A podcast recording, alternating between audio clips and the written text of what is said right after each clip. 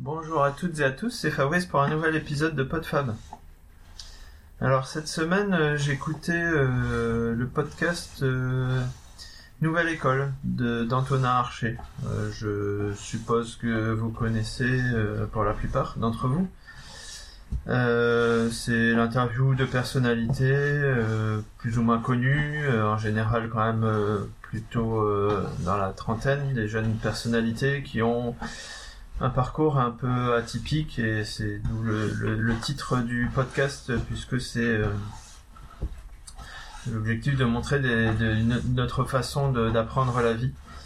J'écoutais euh, celui de de de de, de, j'en ai écouté plusieurs. Euh, je picore un petit peu à droite à gauche puisque je ne suivais pas encore ce podcast très régulièrement. Et euh, j'arrive plus à me souvenir son nom.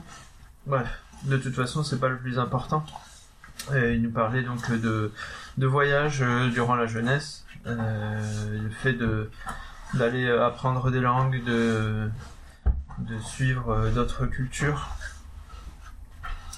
et qui ouvrait un petit peu après, qui ouvre qui ouvre de nouveaux horizons pour pour pour la suite. Enfin, disons que moi, ça m'a fait penser à, quelque chose qu'il y avait dans, l'école que j'ai faite, euh, dont je n'ai pas pu bénéficier puisque j'ai intégré l'école euh, en troisième année.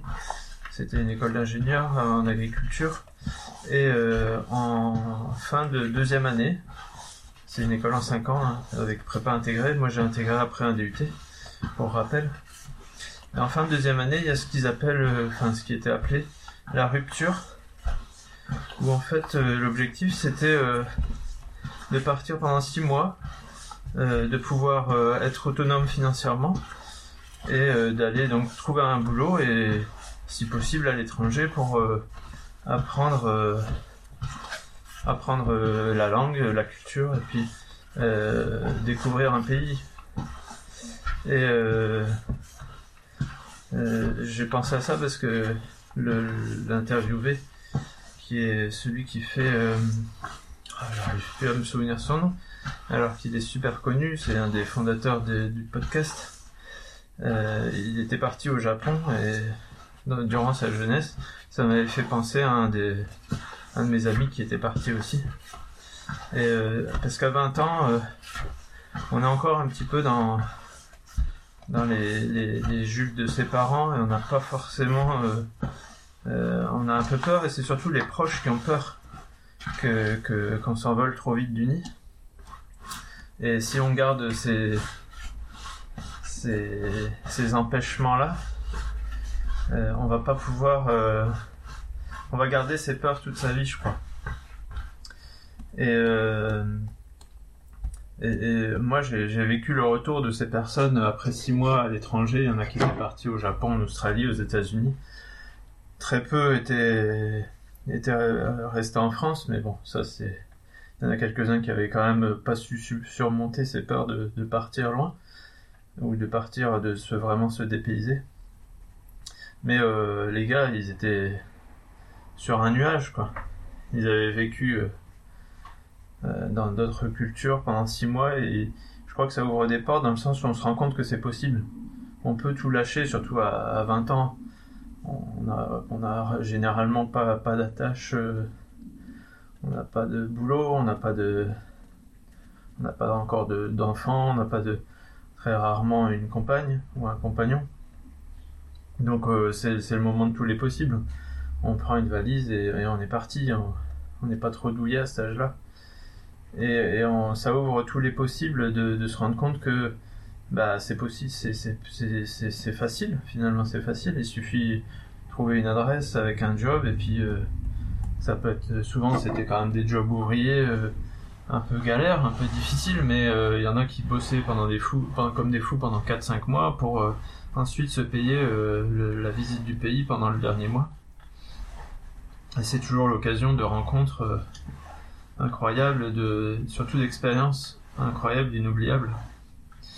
Et euh, moi, j'ai pas pu bénéficier de ça, mais euh, dans le cursus de l'école, il y avait quand même une obligation d'aller passer euh, euh, quelques mois à l'étranger. Et donc moi j'ai bénéficié d'un autre programme qui est, tout aussi génial, qui est Erasmus.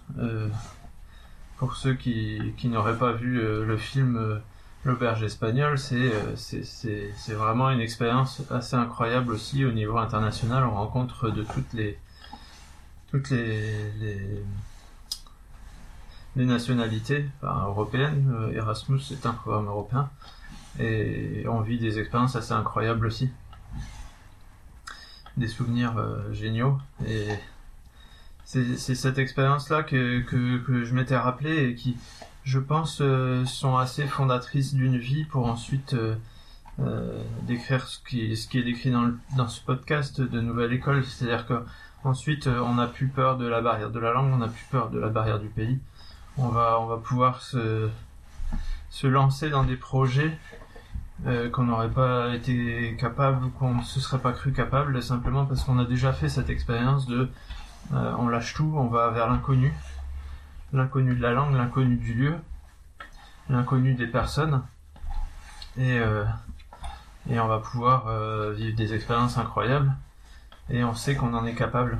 Parce que finalement ça fait peur avant de partir mais quand on y est bah on trouve quand même, euh, on trouve des solutions aux problèmes et, et après on se dit bah oui c'était pas si difficile. Et ça m'a tellement apporté. Et ensuite on va pouvoir euh, dans notre vie, euh, lorsqu'il y a des situations difficiles ou qu'on a envie de changer, pouvoir aussi avoir ce, même état d'esprit. Alors du coup ça rejoint une réflexion un petit peu que j'ai eue à Noël en lisant un article euh, sur euh, que j'avais déjà entendu parler du terme slasher. Alors je crois que c'est un type de film, mais là c'est euh, concernant des travailleurs, des, jeunes générations. Alors je sais pas si il y en a certainement qui connaissent le terme.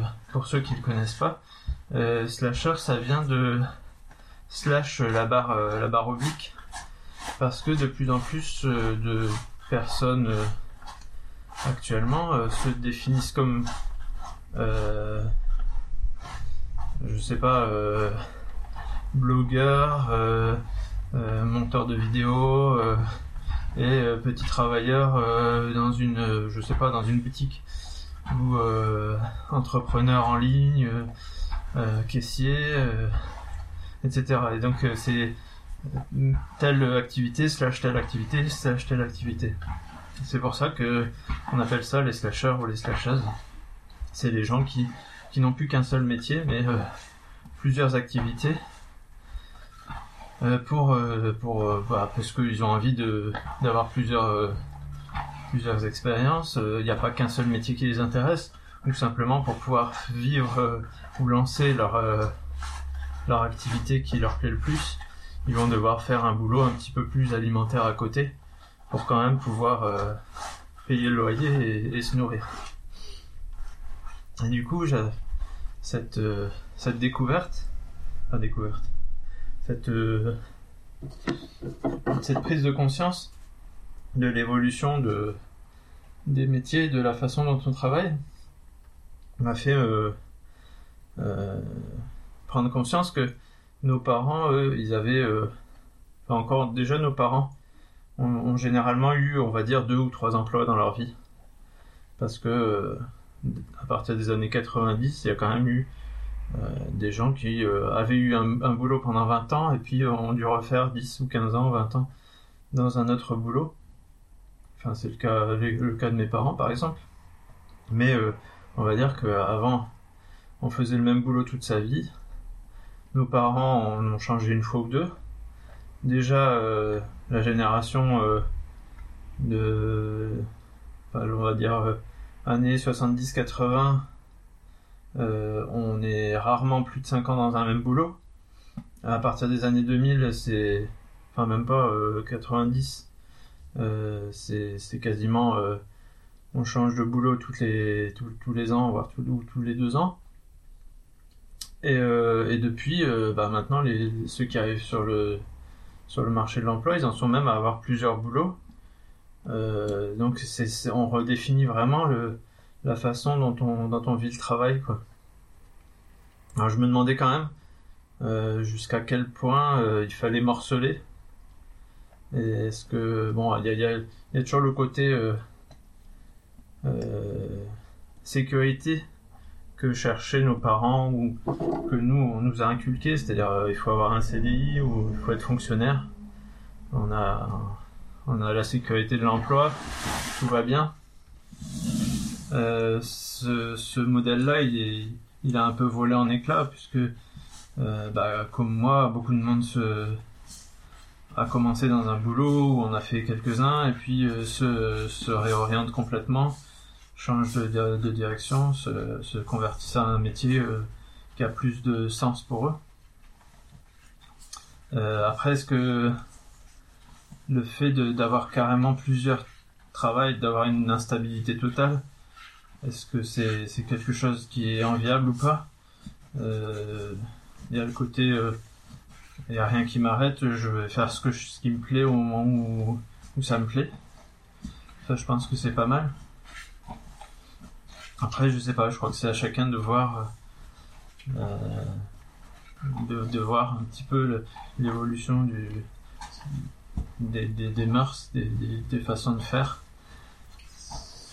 Je sais pas. Après, il y, a la question euh, du, revenu universel, par exemple, que moi je trouverais euh, très intéressante, puisque de, pouvoir avoir euh, le minimum vital pour, vivre euh, permettrait justement de, pouvoir faire ses passions et de même si elles rapportent pas grand chose de pouvoir s'exprimer dans, dans l'art, dans la création de contenu, dans la dans n'importe n'importe quelle activité qui ne soit pas à but euh, euh, purement financier. Et je pense que ça développerait encore plus ce, ce mode de fonctionnement. Et pas, ça ferait pas des, des gens qui, qui font rien parce qu'ils ont tout. Enfin, ils ont tout, euh, ils ont, ils ont suffisamment pour vivre, donc ils auraient plus, plus besoin de travailler, plus besoin de rien faire. Au contraire, je crois que ça développerait encore plus la créativité et ça enlèverait les, les réticences de ceux qui ont peur de, de perdre leur emploi pour, et de plus pouvoir subvenir à leurs besoins. Euh, donc voilà, c'était ma réflexion du ma réflexion sur, euh, sur le monde de l'emploi qui évolue. Euh, sachant que bah, le, les employeurs euh, essaient de, profiter de l'instabilité, de la fragilité de l'emploi pour euh, et surtout des gens qui ont peur de le perdre pour que les faire travailler dans des conditions qui sont pas forcément euh, les plus agréables et les mieux rémunérées. Et justement, si on faisait un salaire universel, les choses les plus embêtantes enfin les choses les, mo les moins gratifiantes devraient être euh, mieux rémunérées puisque personne n'aura envie de les faire et personne ne se forcera à les faire. Voilà, c'est un petit peu mon, point de vue là-dessus. Euh, bah quoi dire d'autre euh, Je crois que ça va être tout pour aujourd'hui. Je vous souhaite donc un bon week-end.